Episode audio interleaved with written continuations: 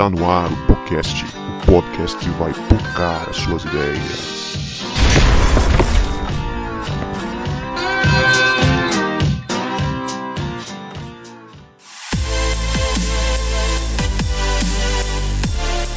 Para você que achava que a gente não voltava, a gente voltou e este é o podcast, o podcast que vai pocar as suas ideias. Meu nome é Guto estou aqui com João Marcos, que fez um voto com Deus para ficar rico só para fazer caridade, para ajudar os pobres, sem nenhum interesse. Pode ficar rico, eu não vou dar nada a ninguém não, bicho. Cada um corre atrás do seu. É, brincadeira. Pessoal, aqui é o João Marcos, né? E eu tô aqui com o Vinícius, que é tão maniqueísta que tudo que ele come ele divide em dois e joga um fora porque é mal. Rapaz, filosófico, hein? É. Eu só, eu só, eu só tô com uma dúvida. Que, que troço é isso aí que você falou que eu sou? É. Isso é de comer? Maniqueísta, rapaz. Você O sabe o que é maniqueísta tem a ver é com- comer, comer. Com manequim que vende ro- roupa É. na loja. Se for de comer, se é for de comer, dá pra Não, comer é com, dá para comer com rosquinha Mabel? Se for de comer, Não, não, não. Dá não, dá não. Combina não. Eu- vou ter que pesquisar o que, que bagulho é esse aí depois. Fala galera, eu sou o Vini, tô aqui com a Leia, que no último 23 de novembro matou o novilho da engorda para um grande banquete. Só Tava podia muito bom ter, né? o banquete. Esse banquete ter fartura, graças a Deus. E aí, pessoal, eu sou Leia. Eu tô aqui com o Guto, que já tá ensinando pra Sofia aquela musiquinha clássica das crianças. Pecado, pecadinho e pecadão. Não entra no meu coração. Três palavrinhas só, se tiver, ela tá ouvindo. Pois é, gente, hoje a gente tá de volta com uma série amada por muitos dos nossos ouvintes, a série do Deus Pródigo. Hoje nós vamos pro capítulo 3, o capítulo chamado Redefinindo o Pecado. E já digo já, se você não ouviu o capítulo 1, se você não ouviu o capítulo 2 dessa série, pare imediatamente e retorne ao episódio 18 e no episódio 23 para você ouvir os dois primeiros capítulos dessa série que é sensacional.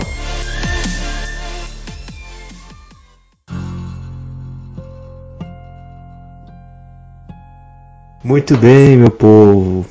Se você eh, já ouviu os últimos episódios, os episódios anteriores, você sabe que até aqui, nessa parábola, a gente já discutiu que não era a parábola do filho perdido ou do filho pródigo, mas dos, dos dois filhos perdidos e do pai que é pródigo. Se você ouviu os- o primeiro episódio, você já sabe o que, que significa a palavra pródigo. a gente não vai ficar definindo esse conceito novamente, mas aqui a gente já vê nessa parábola que um desses filhos era mal nos padrões convencionais, né? Que ele pegou as suas, como diz o João Marcos no episódio anterior, ele pegou o bacon e foi embora, e o outro era bom aparentemente, mas na verdade os dois estavam alienados do pai, os dois estavam perdidos. Então nessa parábola existem dois filhos perdidos. E aí, para finalizar essa introdução, acaba que o filho que era amante das meretrizes, ele é salvo.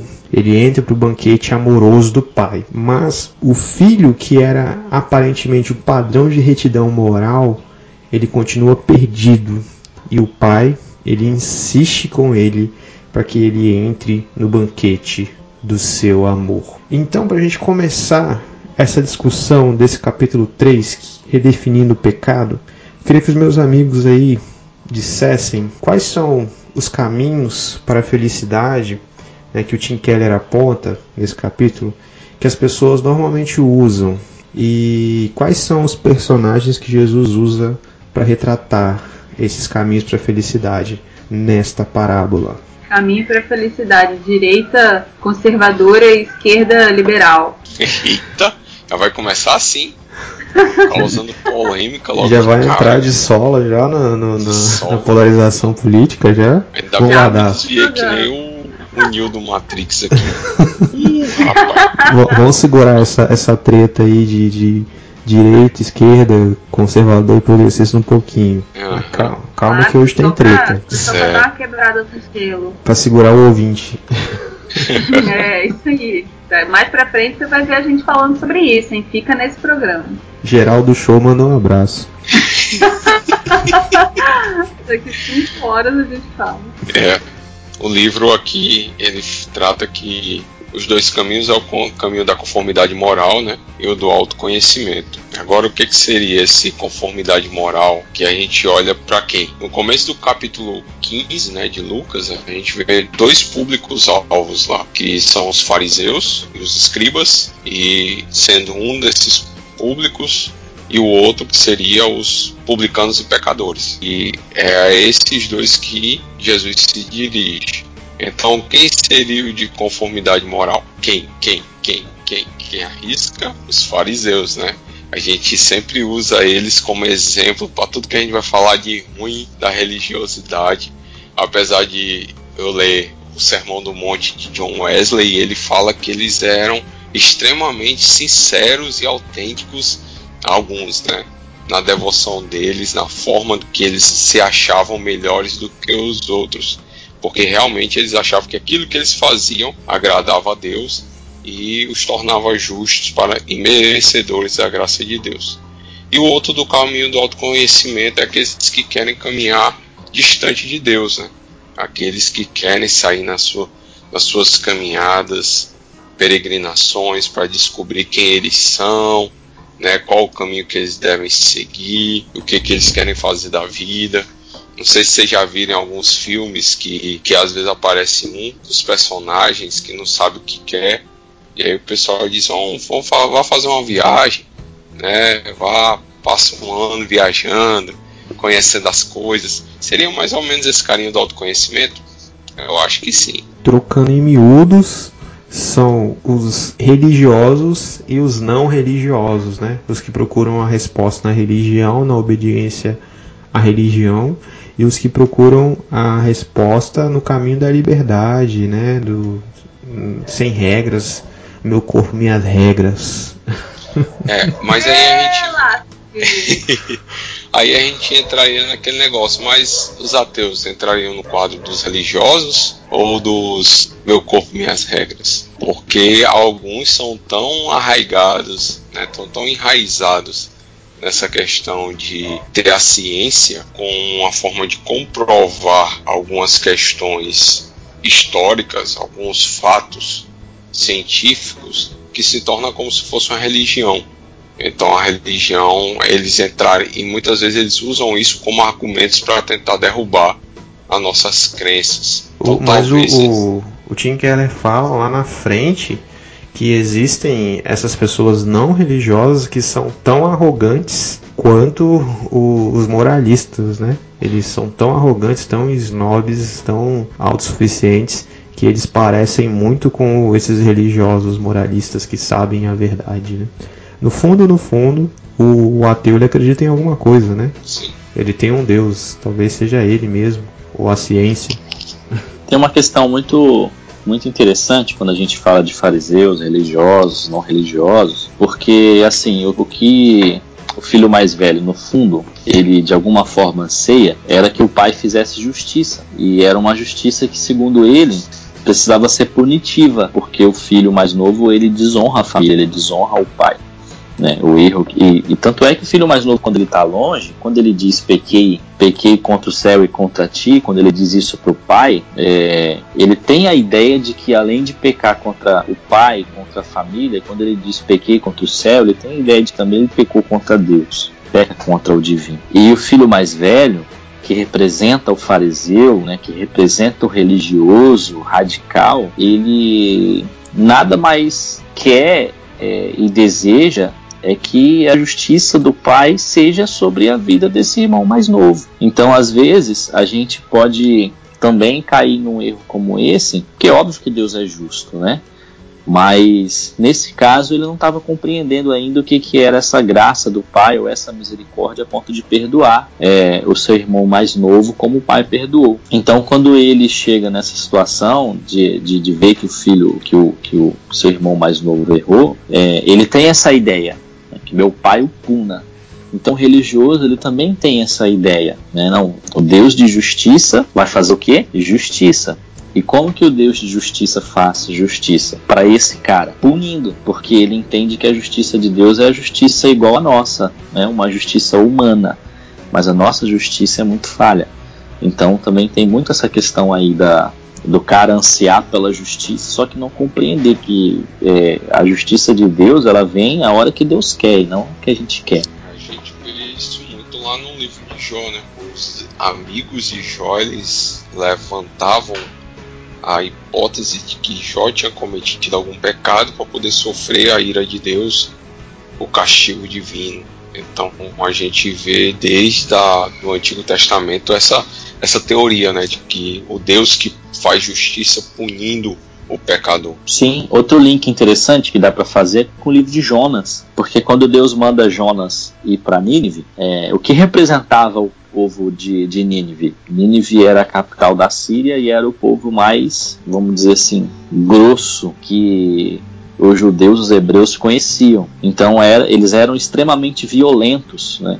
É, eles eram, eram um povo, formavam um povo totalmente distante de Deus. Eles não sabiam o que era misericórdia. Eles se matavam entre si. E quando Jonas chega lá e prega, é, e Jonas é, parece que ele prega com tanta intensidade, com tanta raiva, que na verdade ele vai e prega, mas o desejo dele, quando a gente lê o final do livro, e que Deus dá misericórdia para aquele povo, ele fica irado, porque o desejo dele, quando ele senta para ver o que, que ia acontecer com aquela cidade, ele senta para ver o derramamento de sangue. É como se ele sentasse aqui e sentasse, agora eu vou observar que Deus vai matar todo mundo. E na verdade Deus vai dar misericórdia e dar graça para aquele povo. Então ele fica meio pistolão com Deus por isso. E tem muito também essa ideia é, religiosa fariseu. Na verdade, o, o, Jonas ele tem muito, tem uma identidade muito forte com esse lance do, do filho mais velho também. Muito bom os links aí. E pra gente dar sequência, vocês acham que esse filho, os filhos mais velhos permanecem mais velhos para sempre ou eles viram mais novos em algum momento? Ou é possível uma mescla dessas características? O que, que vocês acham aí sobre isso? A vontade de ir para os últimos capítulos para responder essa pergunta. Cara, eu creio muito na, no encontro. A parábola ela não termina com essa resposta, né? Mas eu creio muito num possível encontro de desses religiosos com Deus. Eu acho que só isso pode mudar o caráter de alguém, né? Tanto para um religioso como para um não religioso, né?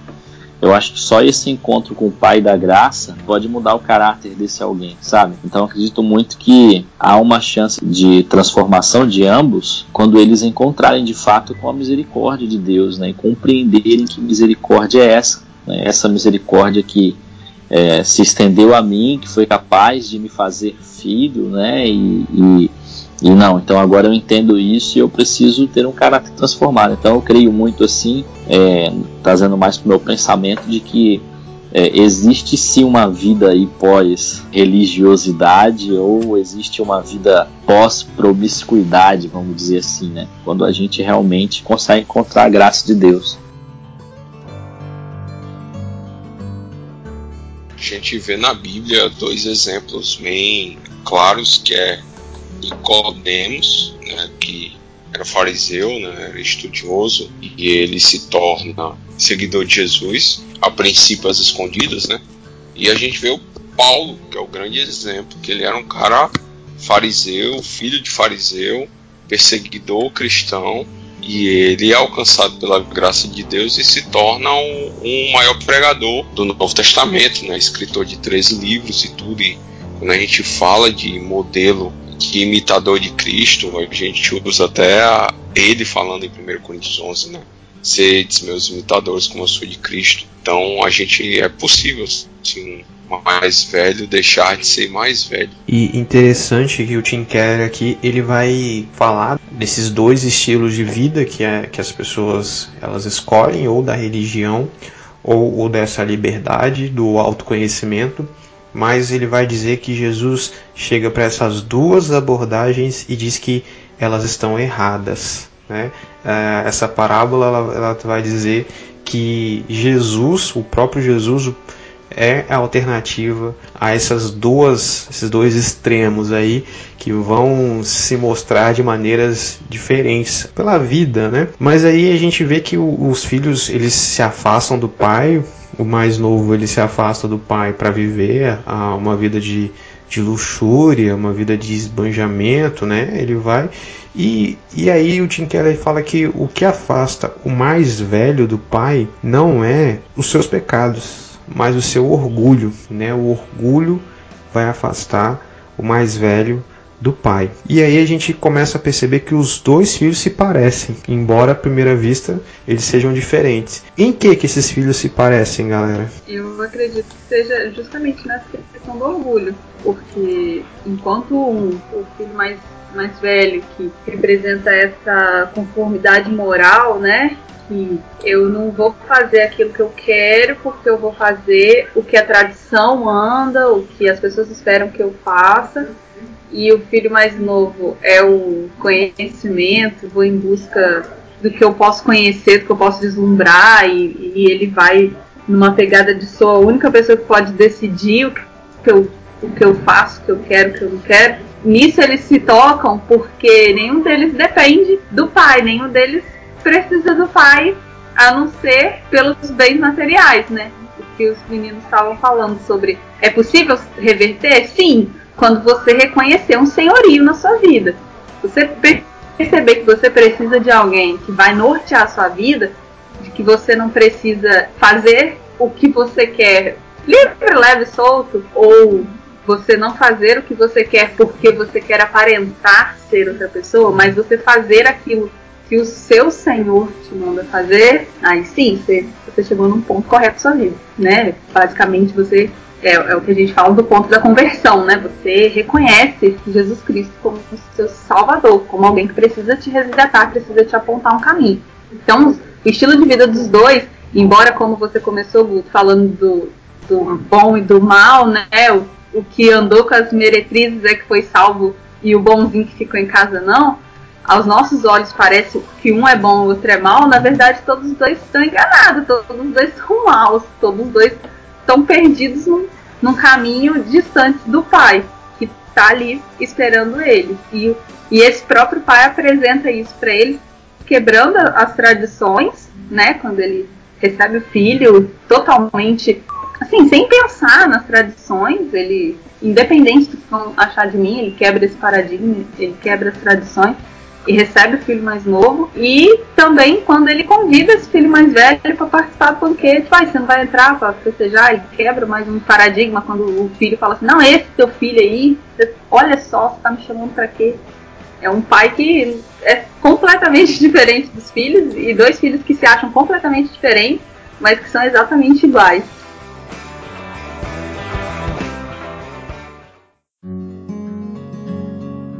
Legal é falar isso porque a figura dos dois filhos elas são bem radicais, as suas maneiras, né? O mais novo ele é radical e o mais velho também é muito radical. Tim Keller chega a escrever um outro texto depois, é, ou antes desse, eu não sei, né? Ele faz uma comparação com as pessoas que usam o evangelho para levantar uma bandeira de justiça social e em contrapartida outras que são mais conservadores quanto a isso. Ele diz que Eita. porque ele diz que uh, ambos são tão radicais que normalmente os que os que pregam por justiça social, aparentemente eles esquecem de pregar o, o Deus justo, o Deus que faz justiça, né? O Deus que também condena, né? O Deus que também bate o martelo e diz, olha, você é pecador, você tá você é digno do inferno se você não se arrepender. E em contrapartida, os que são mais conservadores e pregam esse evangelho com mais veemência, né, do Deus que é justo, é, se esquece também de pregar que Deus ele é piedoso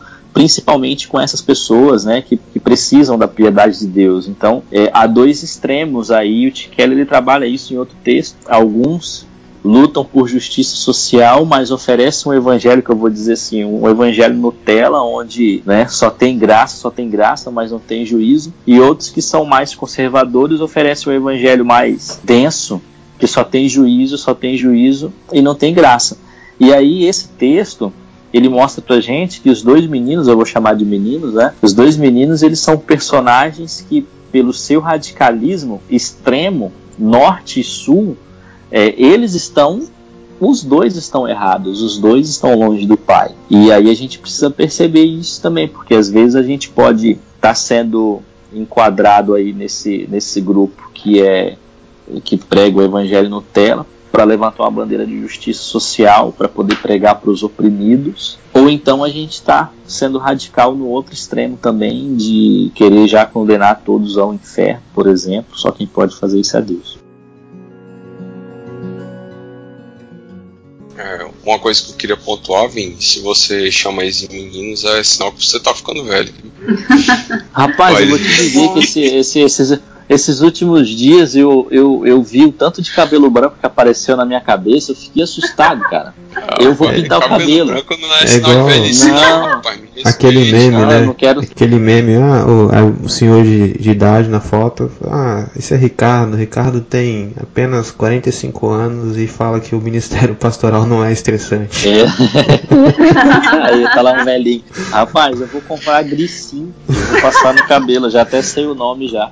Acaju, aquele acaju vermelho? Não, vermelho não. Grisim, pretinho mesmo, entendeu? Pra tirar ah. o grisim sim Passava no ratinho. É, exatamente. Eu assistia É 10 ou mil na segunda-feira. Aham. Vai na cabelo Leila Leila.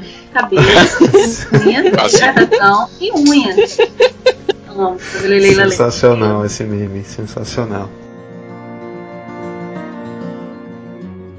Muito bom que, que, o que o Vini falou, porque é, não sei se é esse assunto que você já vai entrar, né? Sobre a obediência, aquela obediência zelosa, aquilo que a gente chama de do beato, né?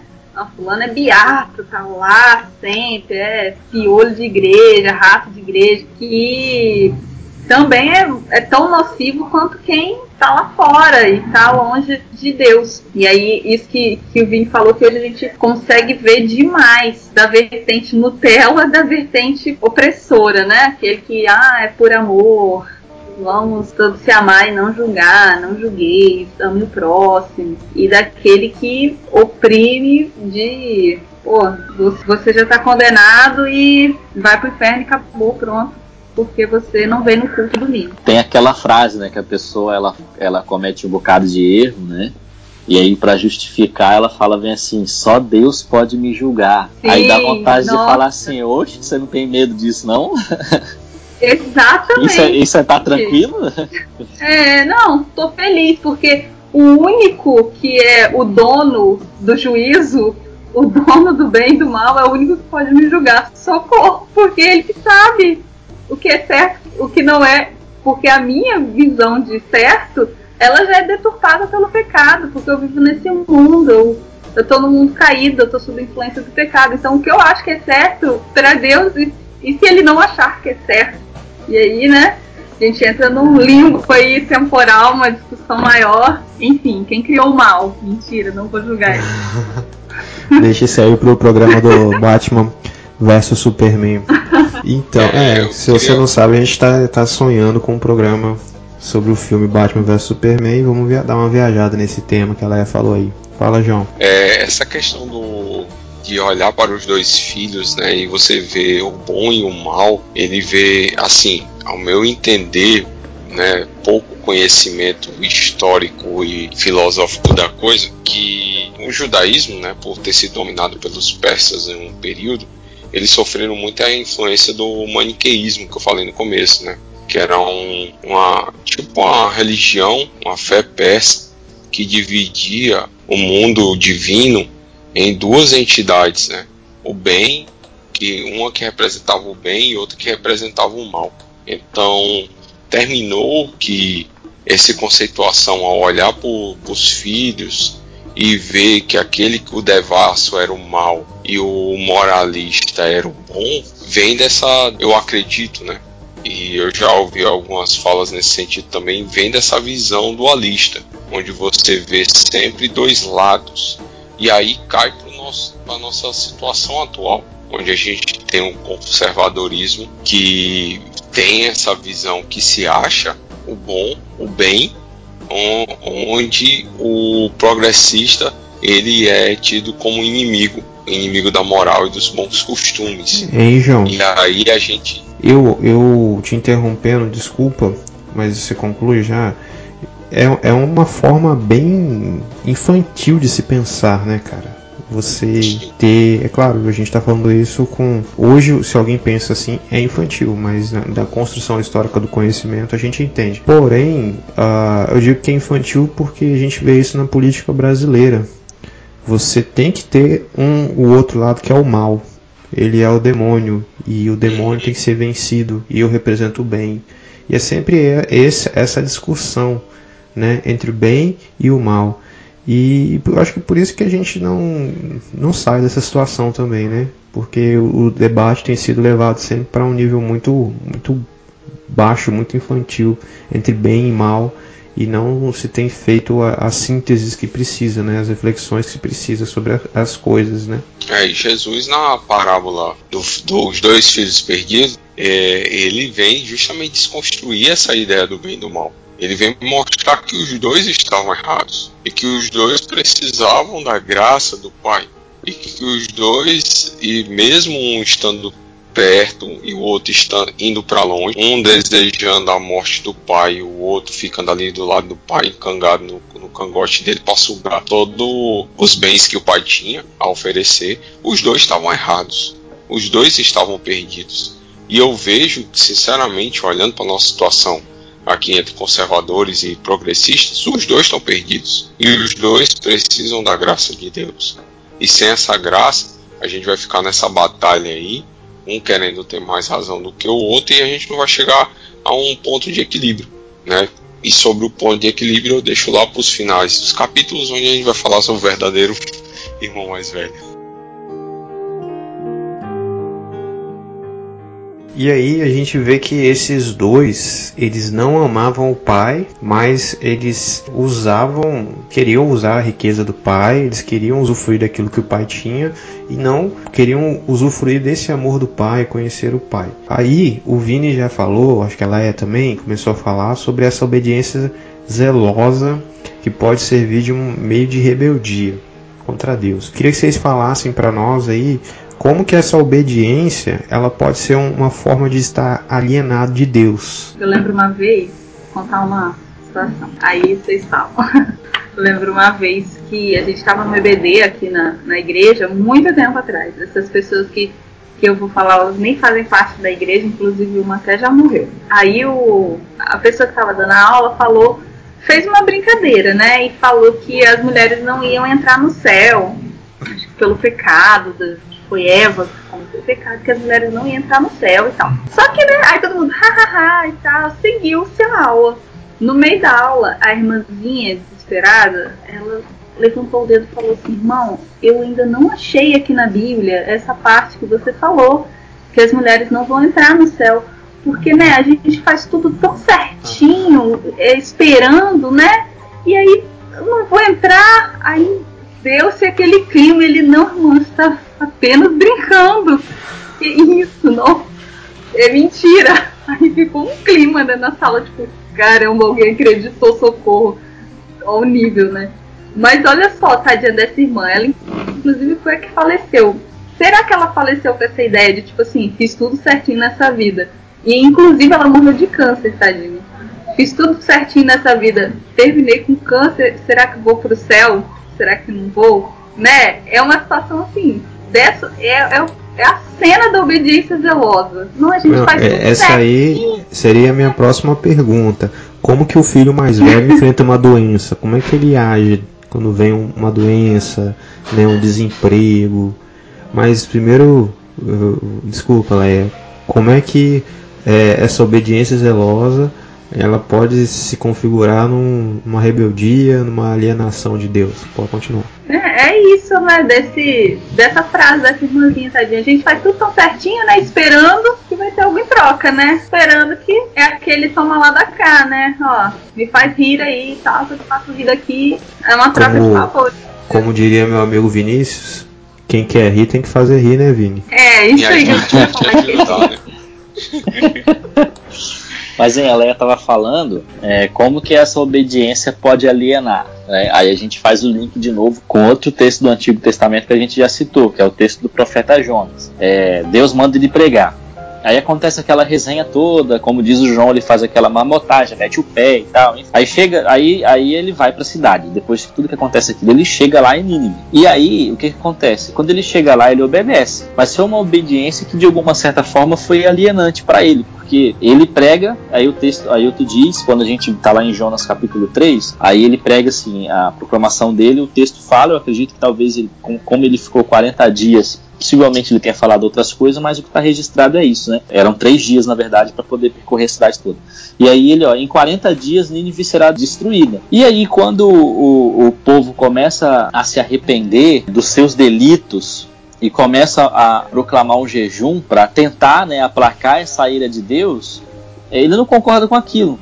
Porque na verdade ele obedeceu e ele vai lá com obediência, e no final ele queria fazer o que? Ele queria que de fato a ira de Deus chegasse e destruísse aquele povo. Então assim, essa obediência que aliena é uma obediência que não compreende a misericórdia né, uma obediência que não compreende a graça. Olha, todos pecaram e o salário do pecado é a morte, todo mundo afastado de Deus. Então, se você está no pecado, você merece morrer, né, você merece a morte. E aí, essa obediência que aliena é mais ou menos isso: olha, eu estou buscando a Deus. Mas de verdade, eu nem sei o que que é esse troço de misericórdia. Eu estou vivo porque eu busco a Deus, eu sou um bom moço.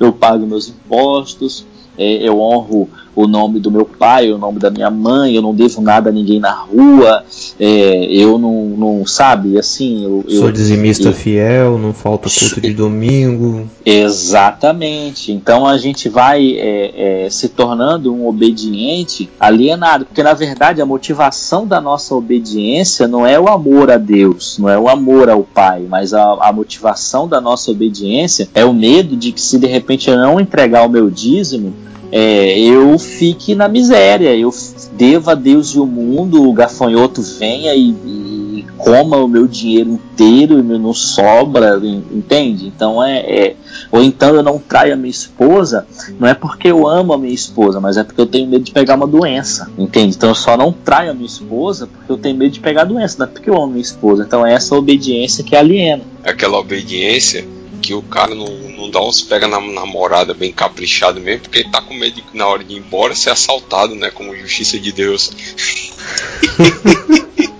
Não, eu já vi muito assim. Tipo assim, nossa, e se. E se eu pecar assim, e sei lá, se Deus me dar um câncer? Eu falei, mano, tchau. Não, não é essa Câncer, situação, João. câncer já é grave, Deus. já é Mas- grave. Eu ia no, mas outra no, no mais leve. Sabe? Eu ia no assalto, rapaz.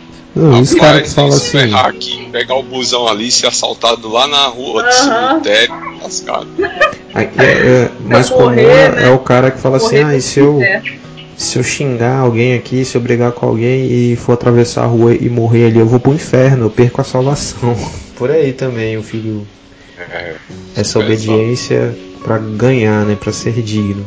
Eu queria ler um trecho aqui do do Tim Keller na- nessa edição mais antiga do livro que eu li, na página 61.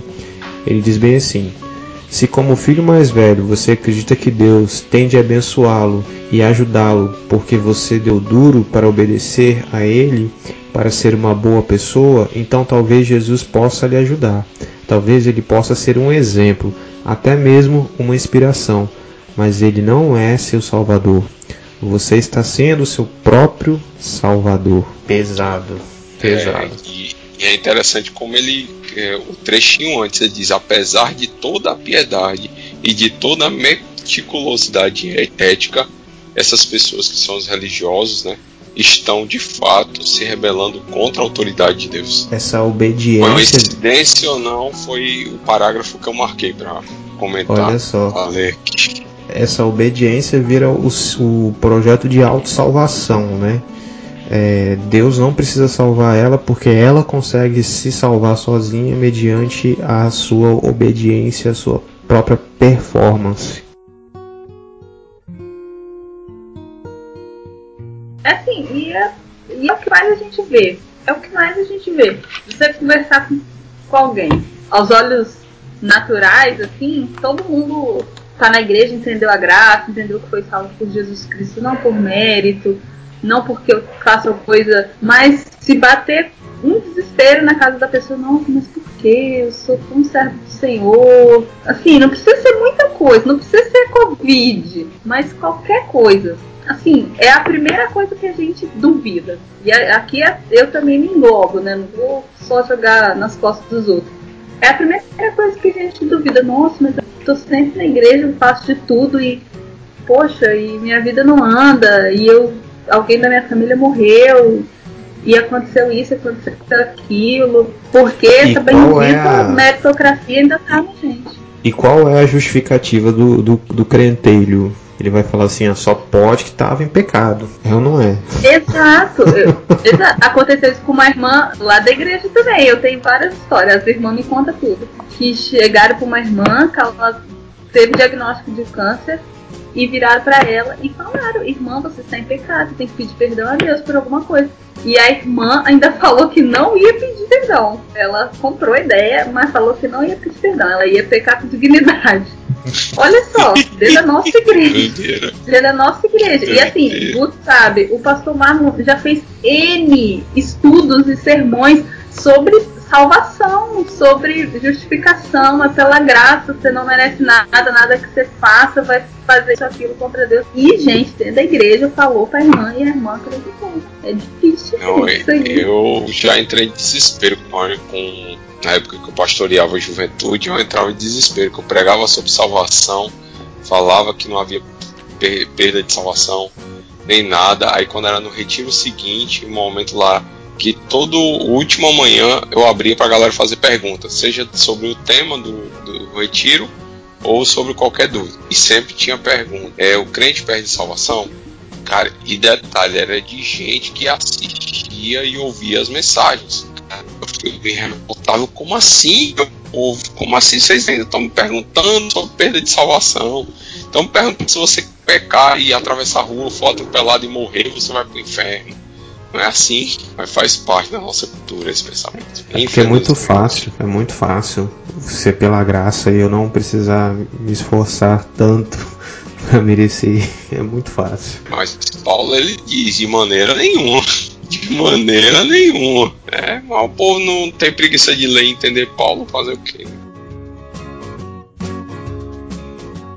Agora eu queria entrar já na, na redefinição de pecado para Jesus. A gente viu aí que pecado é uma coisa para os fariseus. Eles, eles não achavam que eles estavam em, em pecado. O mais triste para eles, né, é que eles achavam que estava tudo bem. Quando Jesus ele conta nessa parábola que eles também estavam perdidos, para eles foi um choque muito grande. E então pode ter surgido na cabeça deles, então o que que é pecado? Né? Se pecado não é só o irmão mais novo que pega as trouxas e vai embora gastar com meretriz, as coisas, o dinheiro. Né? E está dizendo que a gente também está em pecado e a gente acabou de falar que a obediência zelosa pode ser algo alienante de Deus.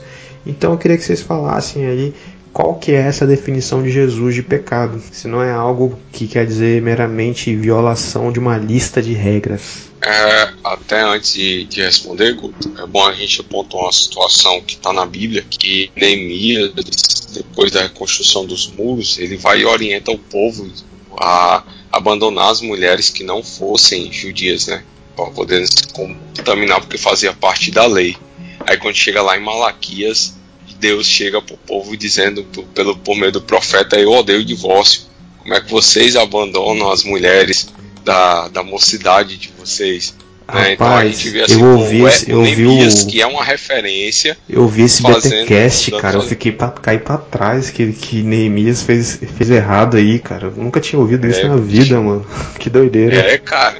E a gente não, Neemias fez certo, tinha que abandonar, e Deus vem lá logo em seguida e diz: Não, você estava errado, vocês estavam errados, não era para fazer aqui, né? Então a gente vê aí um homem que é usado como exemplo, né? Que cometeu um erro, zelo, porque ele foi zelo obediente, Zelo. né? É, e tem até a linha que diz que os fariseus surgiram a partir daí, por conta dos piedosos, né? Do, do grupo que era conhecido como os piedosos lá. E aí o cara que era foi seguir a lei à risca cometeu um erro, né? Que Deus fala que odiou aquele, aquele Que- fato. Que Jesus vai dizer, né? Que o, ele fazendo aquela aplicação do sábado, o homem não foi feito para o sábado, mas o sábado foi feito para o homem. Né? E a gente inverte a lógica coloca a, a lei como fim último, essa obediência como fim último. Mas na verdade a lei e todo mandamento serve para você se relacionar com o Criador, conhecê-lo a fundo, né? E não como um fim em si mesmo. Quando a obediência se torna um fim em si mesma, vira idolatria, né? Idolatria à própria obediência. Mas e aí, galera? Essa definição de pecado por Jesus, se não é desobediência ou violação de uma lista de regras, o que, que é? Querem que eu leia a citação aqui para a gente dis- discorrer sobre ela? Vou fazer a leitura da citação aqui do Tim Keller na página 66 e um trechinho da 67. Ele diz assim: quando todo mundo define pecado como uma violação na lista de regras, Jesus, no entanto, nos mostra que um homem que quase nunca violou a lista de maus comportamentos morais pode estar tão perdido espiritualmente quanto o mais devasso e imoral dos homens. Por quê?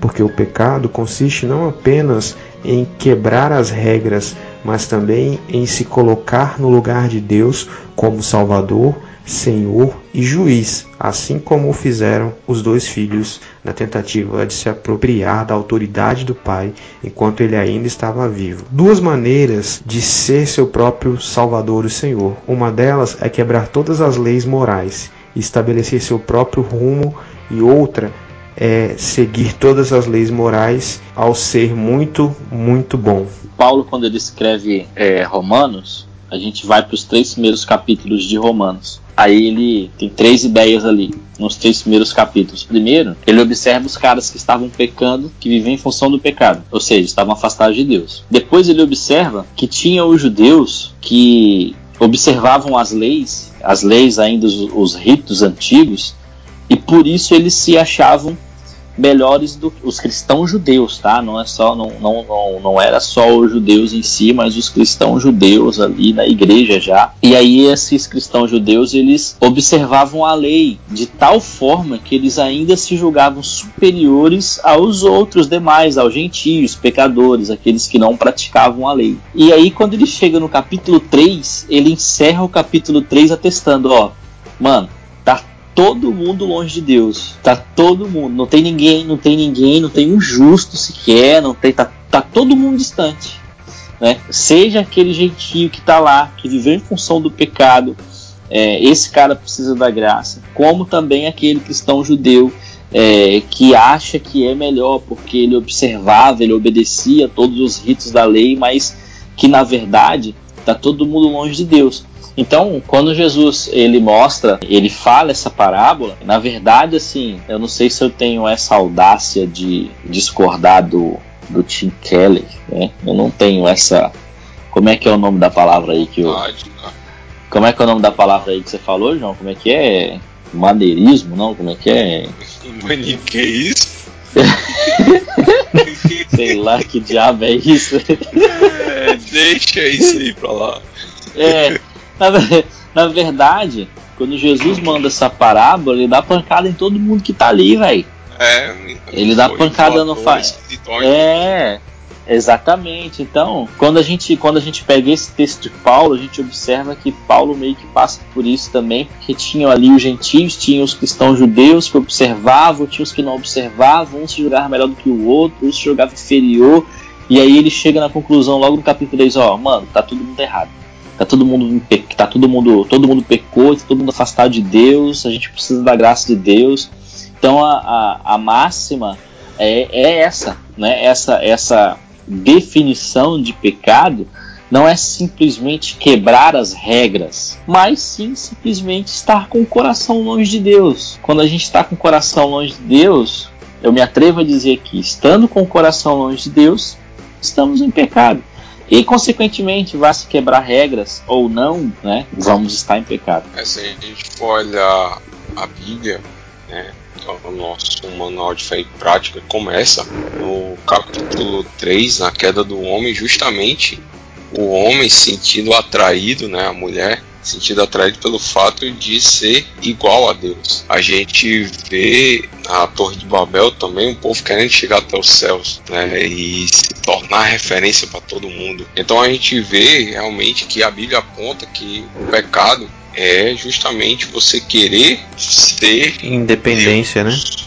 né? Independência, né? Você querer ser seu próprio Deus foi o que destruiu Sodoma e Gomorra, né? O pessoal fala que foi questão de pecado sexual, não. Foi orgulho, foi orgulho. Eles estavam tão orgulhosos que eles queriam fazer o que bem entendessem. Então isso foi o que levou à destruição da cidade. É, essa conceituação eu acho interessante.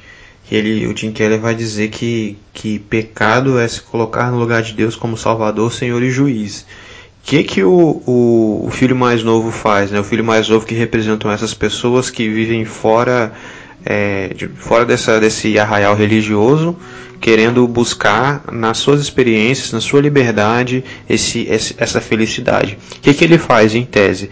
Ele se coloca como seu próprio Senhor, né? Ele é o dono, ele é o seu próprio Deus, porque é ele que decide o que é certo e o que é errado. E o religioso ele, ele nessa obediência dele, nessa busca pela obediência, ele se torna o seu próprio salvador. Ele não precisa de Deus para salvar ele, porque essa, ele é tão bom em obedecer a Deus e Deus precisa tanto dele, né, que na verdade ele nem precisa de Deus para ser salvo. E é isso que está causando divisões né, nas igrejas, divisão é, nas ideologias também.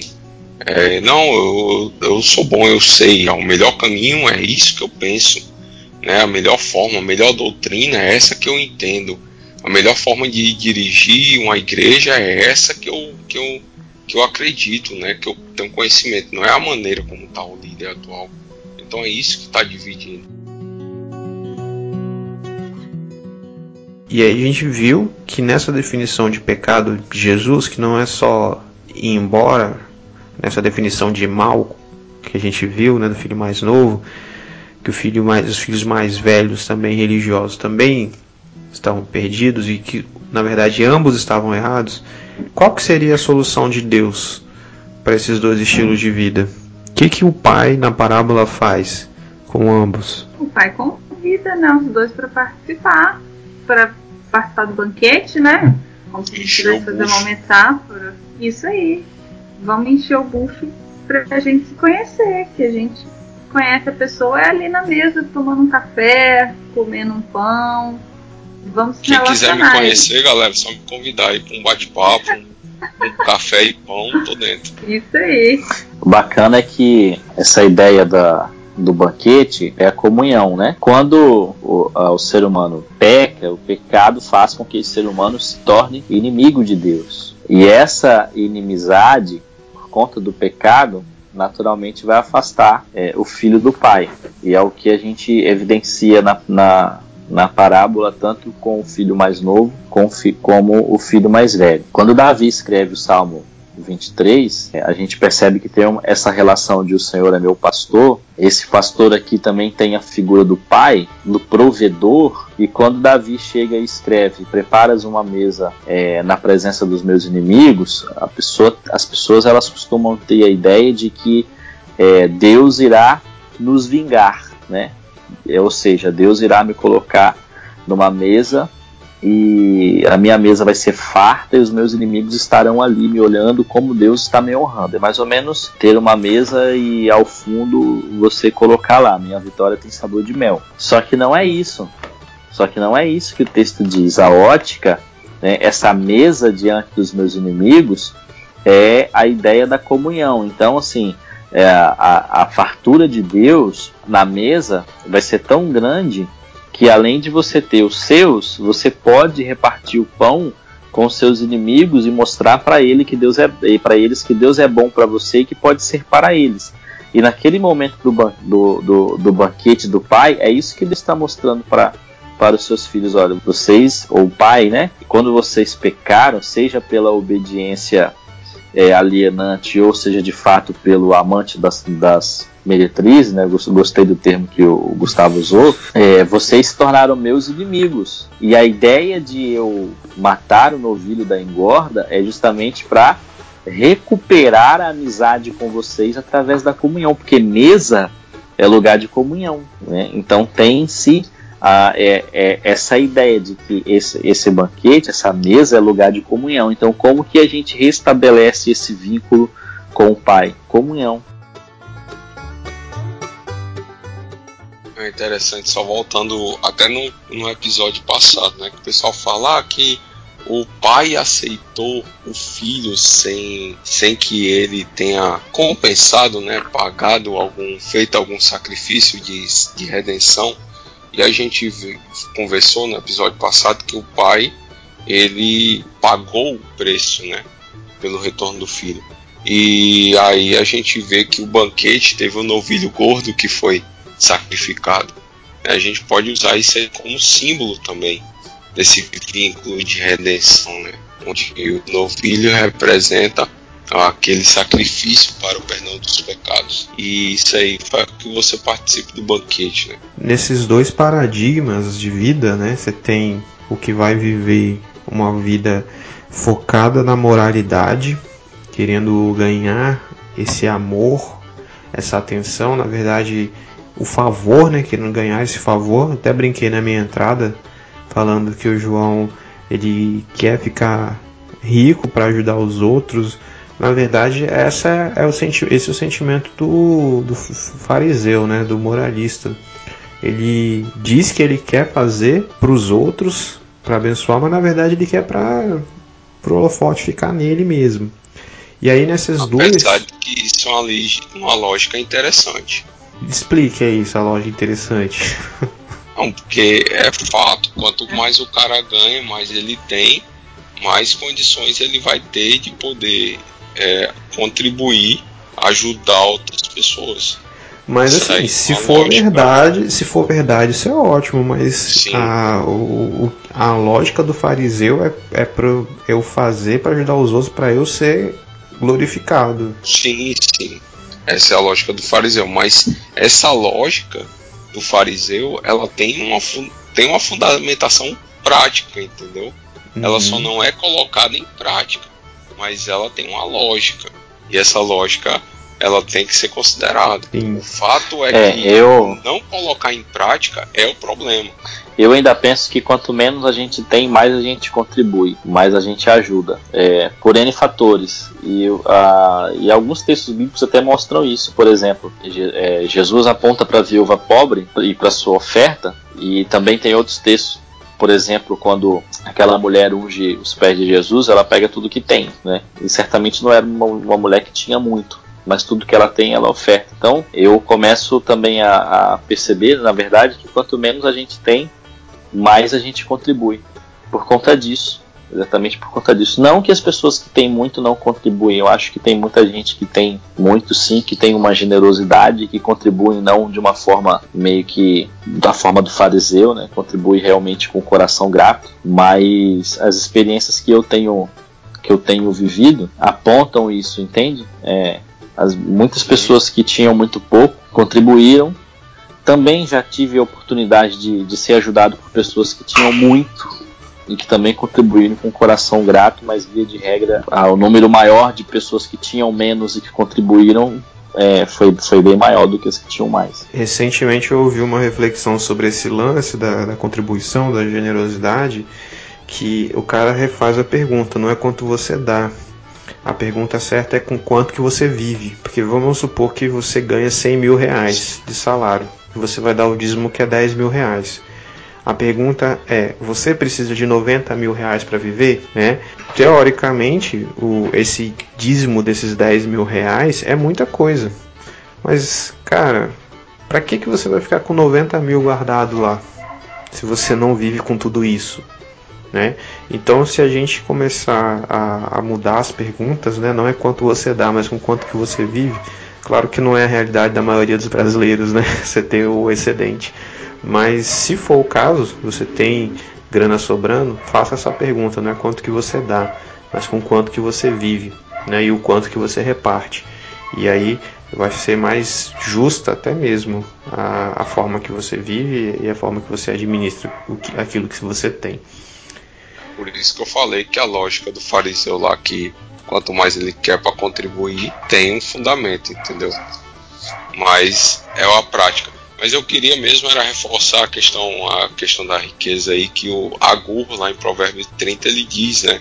Uma das coisas eu peço, te peço, duas coisas, não recuse. E uma delas é, diz, diz assim, ó, não me des nem a pobreza nem a riqueza, dá-me o pão que me for necessário, para não acontecer que estando eu farto te negue e diga, quem é o Senhor? O problema da posse, o problema de você ter está no fato de você negar a Deus, que aí é o outro problema. E ele também entra no, no outro lado, ou que empobrecido venha furtar e profane o nome do Senhor.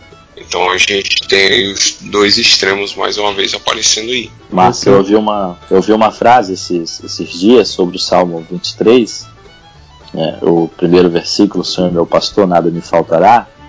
E aí o irmão da igreja é, eu não lembro se ele disse que leu em algum lugar, possivelmente, né? É, mas ele disse: olha, é, essa frase caberia da seguinte forma: é, se o Senhor é, é realmente meu pastor, é, eu não tenho falta de nada, eu não preciso de nada que eu já não tenha, né? Então assim, eu não preciso de ter algo que eu não nada tenho. Terei falta.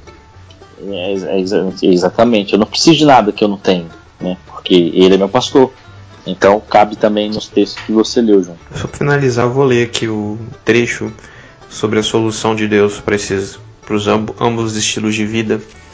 Ele diz assim: Jesus não divide o mundo entre mocinhos morais e os bandidos imorais. Ele nos mostra que todas as pessoas se dedicam ao projeto de autossalvação, usando a Deus e aos outros para obter poder e controle para si mesmas. A única diferença reside no caminho escolhido.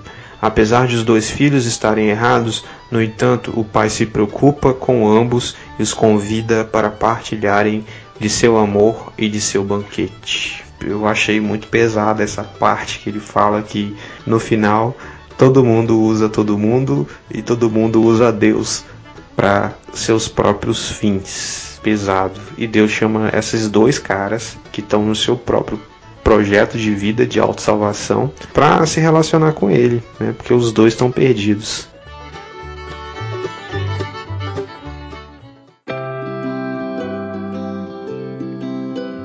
Posso fazer a pergunta do, do Geraldo Show que a gente está segurando até agora?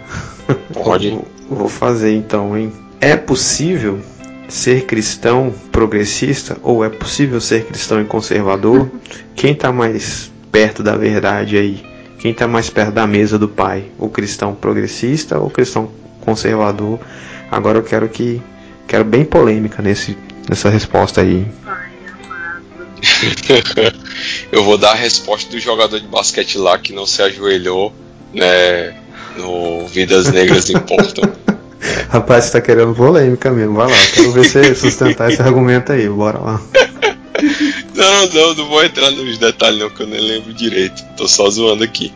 Mas o que eu quero trazer é que justamente é, não, não interessa essa questão de conservador ou progressista, porque o, o que carece para ambos os lados é o Evangelho de Cristo, cara.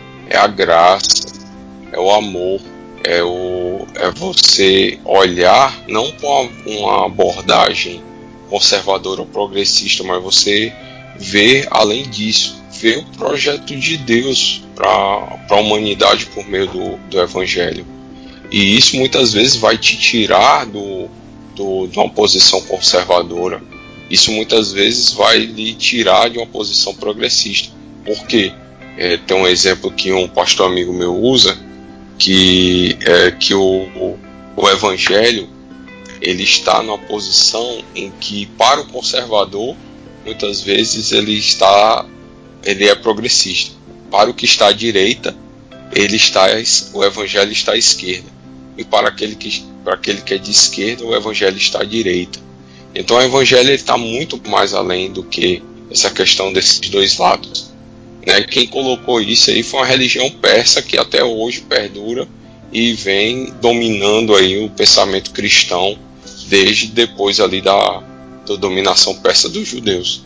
Isso aí a gente tem que quebrar. Isso não faz parte da fé cristã. Eu tenho um, um caso aqui que, que o Vinícius, se ele quiser revelar, que ele não é baú, no final ele revela. Determinado pastor que já figurou aí na Fátima Bernardes, desfilou no Carnaval de Jesus recentemente, ele diz que a, a razão pela qual Jesus Cristo veio ao mundo Jesus Cristo morreu foi acabar com a desigualdade social. E aí é complicado você dizer isso, cara, porque como a gente acabou dizendo em algum momento aqui, você esquece de coisas importantes, né, na, no Evangelho, no que diz a respeito da mensagem do Evangelho, e você é uma coisa meio perdida na história da igreja também, né? E aí, é, eu queria saber o que, que, vocês acham disso, cara. Foi qual foi a razão que Jesus morreu na cruz? Foi para desfazer a desigualdade social ou vocês acham que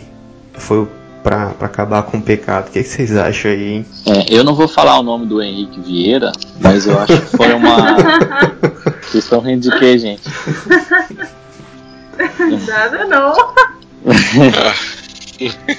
eu acho que foi uma declaração muito infeliz, né? Porque, na verdade, o sangue do, o sangue do Cordeiro, né? Jesus é o Cordeiro de Deus tira o pecado do mundo. Isso fica tudo muito, muito explícito na Bíblia, principalmente nos Evangelhos, que a missão de Jesus veio. Jesus veio, por exemplo, para resgatar e salvar o que se havia perdido, né? Jesus veio dar a sua vida em resgate de muitos. A missão de Jesus fica muito clara e ele mesmo explicita a sua missão. Então é muito difícil a gente querer é, ressignificar a, mens a mensagem, a missão de Jesus porque ele deixa muito explícito qual que foi a, a, a, sua missão, né? Então, assim, é muito difícil você querer, a gente querer ressignificar isso, né? Então, acho que foi uma, uma declaração muito infeliz e cabe é, enquadrá-la naquilo que a gente falou antes sobre aquele evangelho Nutella que a gente falou, né? Que as pessoas que têm um pouco dessa pegada é, da justiça social, né? De de querer fazer uma mensagem, comunicar aos oprimidos e tal, de dar lugar de fala, eles acabam negligenciando é, uma, uma, outra parte da mensagem. Né? Então, dizer isso é negligenciar a parte da mensagem. Né? O próprio Jesus diz qual foi a sua missão e não dá para a gente distorcer isso. A minha resposta para esse carinha aí é está lá em 1 Coríntios 15, 19: se a nossa esperança é em Cristo se limita apenas a esta vida, somos as pessoas mais infelizes deste mundo. É, eu, eu também concordo que eu acho que ele foi no caminho mais bonito, né, mais fácil, e é o que às vezes a gente está entrando também, né, que a gente já falou bastante aqui desse que Vini também falou de novo, desse evangelho Nutella, né, desse conformismo moral. É falar o que está na pauta da galera. Se ele falasse, não, Jesus morreu para salvar você da perdição, num mundo onde todo mundo hoje quer ser o seu próprio salvador, onde todo mundo acha que é suficiente para se salvar, porque é muito bom, porque não peca, porque. E, e assim, e tem muita gente que pensa exatamente isso, porque. Ah, eu sou muito bom porque não votei em Bolsonaro. Eu sou muito bom porque não votei em, em PT. Eu, eu sou, eu muito, sou muito bom, bom. por isso. Mas assim, levando no, nos pontos extremos, tem gente que se acha salvador, que se acha merecedor, porque é contra o governo X ou Y.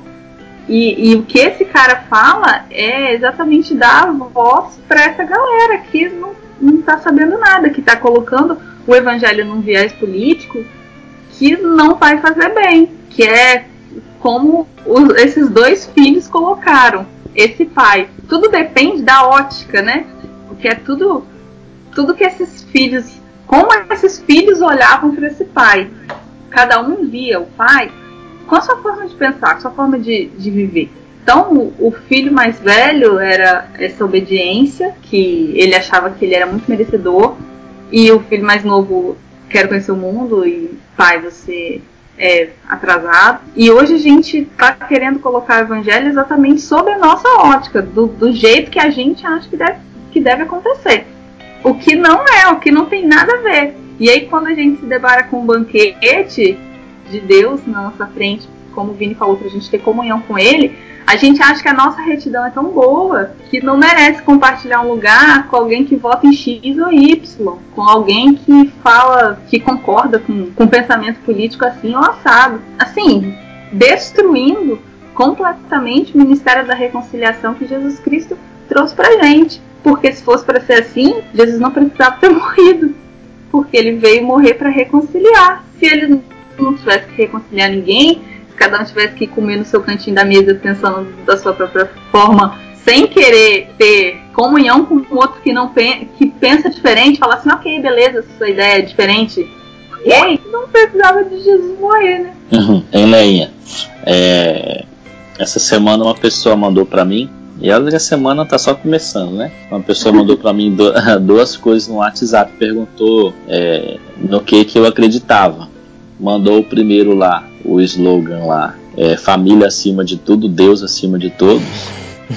E mandou um outro print de um teólogo progressista que disse que havia conversado com Deus e Deus havia mandado ele tirar o presidente do, é, do governo. Né? Hum. Aí, eu, aí eu não aguentei, eu tive que responder. falei, cara, desses dois deuses aí eu sou ateu, confesso. É. Porque são dois é. extremos. As, as pessoas, é, exatamente, exatamente isso que a gente está falando. É olhando de uma ótica mundana. Eu acho assim que a, realmente a visão, essa polarização política que a gente vive, como o João Marcos falou, desse maniqueísmo, é reducionista e infantil. Você dizer que eu voto em X porque o X, o Y, é, o X é o diabo e o Y que eu, que, que eu apoio, ele, ele é de Deus e o outro é do diabo. É uma visão muito infantil, muito reducionista né, e muito preguiçosa. Ah, também a gente vê né, que a visão política cega o entendimento de alguns para essa análise. E a, outra questão é, dessa fala do, do Henrique Vieira, aí, que ele diz que ah, o maior mal que Jesus veio combater é a desigualdade social.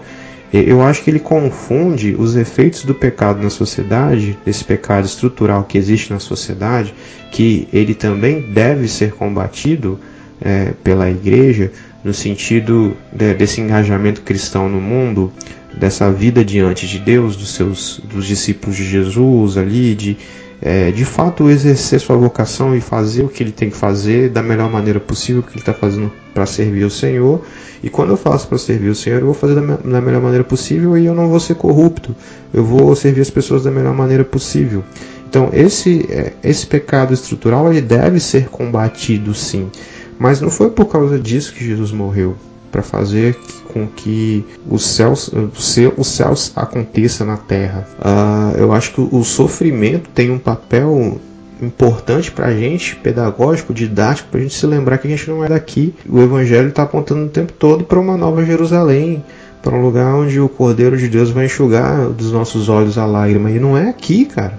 Não é aqui, por mais que, que, que a justiça social seja promovida, Uh, e biblicamente falando, cara, é, tem alguns problemas assim, tem alguns tabus que a gente tem que quebrar na igreja, é. Vai piorar muito. Né? Eu estava conversando com uma pessoa hoje que falou que ah, eu tenho fé no Brasil, eu gosto do Brasil. Cara, eu gosto do Brasil também, mas eu, eu, eu acho que vai piorar muitas coisas. 2020 está aí para dizer pra gente, vai piorar muito piorou muito. A gente achou que ia melhorar de 2019 para 2020, mas piorou. Sabe? É, outro tabu que a gente tem que quebrar é, no, meio religioso evangélico é que vai ter um avivamento. Mano, não vai ter avivamento, não, gente. A Bíblia fala que vai ter um esfriamento espiritual nos últimos dias. Enfim, é, digredir demais aqui do, do, do ponto, mas é para dizer que o Henrique Vieira confunde o pecado com os efeitos do pecado na, na sociedade. A igreja realmente tem que combater esses efeitos aí, como faz, né, com caridade, com engajamento missionário e tudo mais. Mas não foi por causa disso que Jesus morreu, não. Né? E se você quer encontrar salvação por ser conservador ou progressista, velho, você não entendeu nada do evangelho, você precisa sentar na mesa com Jesus para conhecer ele. Amém. Só Fala, ratificar Deus. aí que. Só ratificar com toda a permissão, Gu, eu acho que ele não confunde, não. Ele faz é, bem consciente. Propósito, É, né? é, o discurso dele é bem consciente. Até porque, para ele sentar na mesa que ele, que ele senta, ele precisa desse discurso. Né? Então, eu Uhum, acredito, eu acredito que ele faz. Então, acredito que ele faz consciente, sabendo. É, ele não é um cara ingênuo, ele estudou. E ele sabe, ele sabe o que está falando. Né? E no fundo eu tenho certeza, ele sabe que ele está fazendo errado, mas é um caminho quase que sem volta. Tanto para esse radicalismo dele, quanto para o outro radicalismo conservador também. Porque a gente não Uhum. pode é, pensar que um é, é melhor ou pior do que o outro. Né? A gente está Uhum. discutindo isso desde quase o começo do, do, do episódio hoje, porque assim, esses dois radicalismos, na verdade, todos os dois afastam o ser humano de Deus. Uhum. Não é? Era o que os dois filhos estavam. Eles É um projeto de salvação, afastados né? de Deus. Projeto de É salvação. O, o conservador, falando desse conservador brasileiro, ele quer um, um Messias que o salve do diabo. Né? E, Uhum. e, e a pátria é quase que o céu para ele. E enquanto esse progressista ele quer trazer o- esse status de, de igualdade é, celestial aqui para alto Terra Salvador. É, ele esquece da transcendência e quer viver essa imanência, né? Uhum. Enfim, é, eu acho que um acaba produzindo o outro. A gente falou isso no, no, no capítulo 1 dessa série Deus Pródigo, né? Um produz o outro. É, é triste.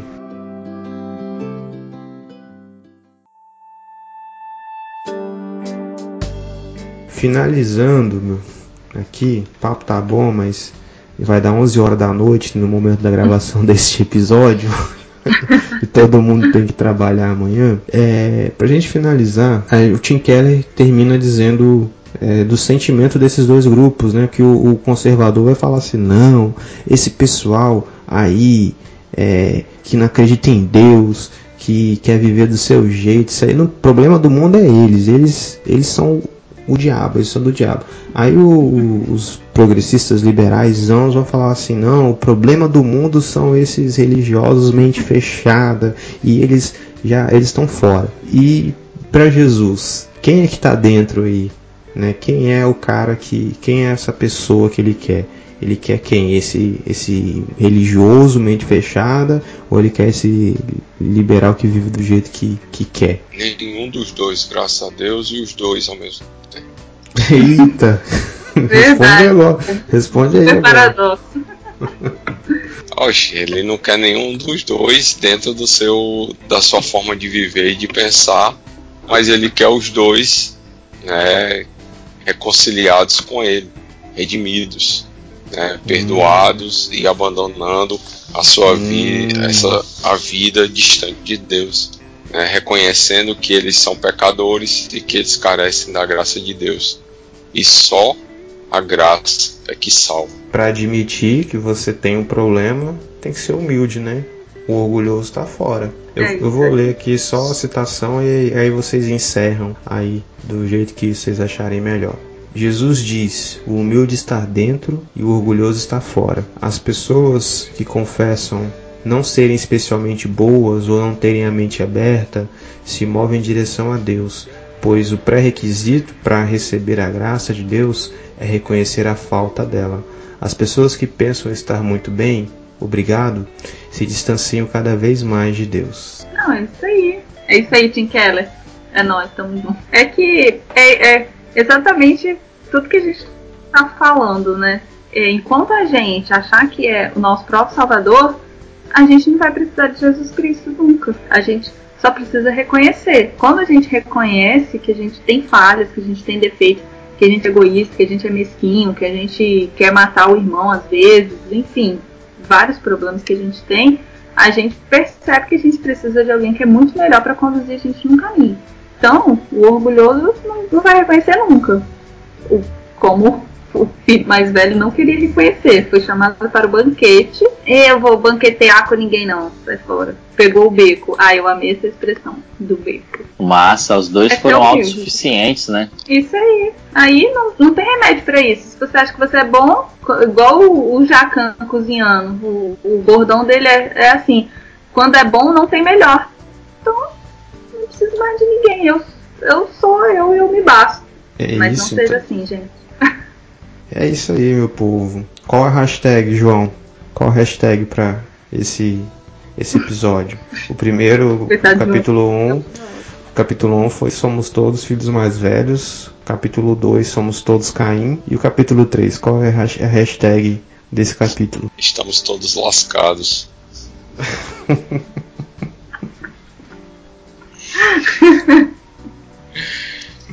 Ou então somos inimigos de Deus, né? Pegando o lá de Romanos 1, 2 e 3. Tá É. todo mundo perdido. Tá todo mundo perdido, cara. Todo mundo perdido. Eu lembro até que foi um, uma. O Vini me chamou pra pregar lá, na- lá na igreja. E foi uma das. me- Foi a primeira mensagem que eu levei. Foi somos inimigos de Deus. né? Então, sem a graça de Deus, a gente continua sendo inimigo. Isso aí. Bora terminar então? Por favor. Um beijo no seu coração. Um abraço no seu coração. Um cheiro, galera. Não tenho nada pra falar, gente, de bordão. Esse vai ser o meu bordão, não tenho nada pra falar. Faz igual a Glória, Glória Pires lá. Como é que ela falou? Não sou capaz de opinar. Não sou capaz de opinar. Eu não sou capaz de me despedir. Então tá, galera, fiquem com Deus e ouçam os programas anteriores. Tem programas muito bons aí pra você ouvir, os episódios aí. E é isso aí, fica com Deus. Tchau, tchau. Tchau, pessoal.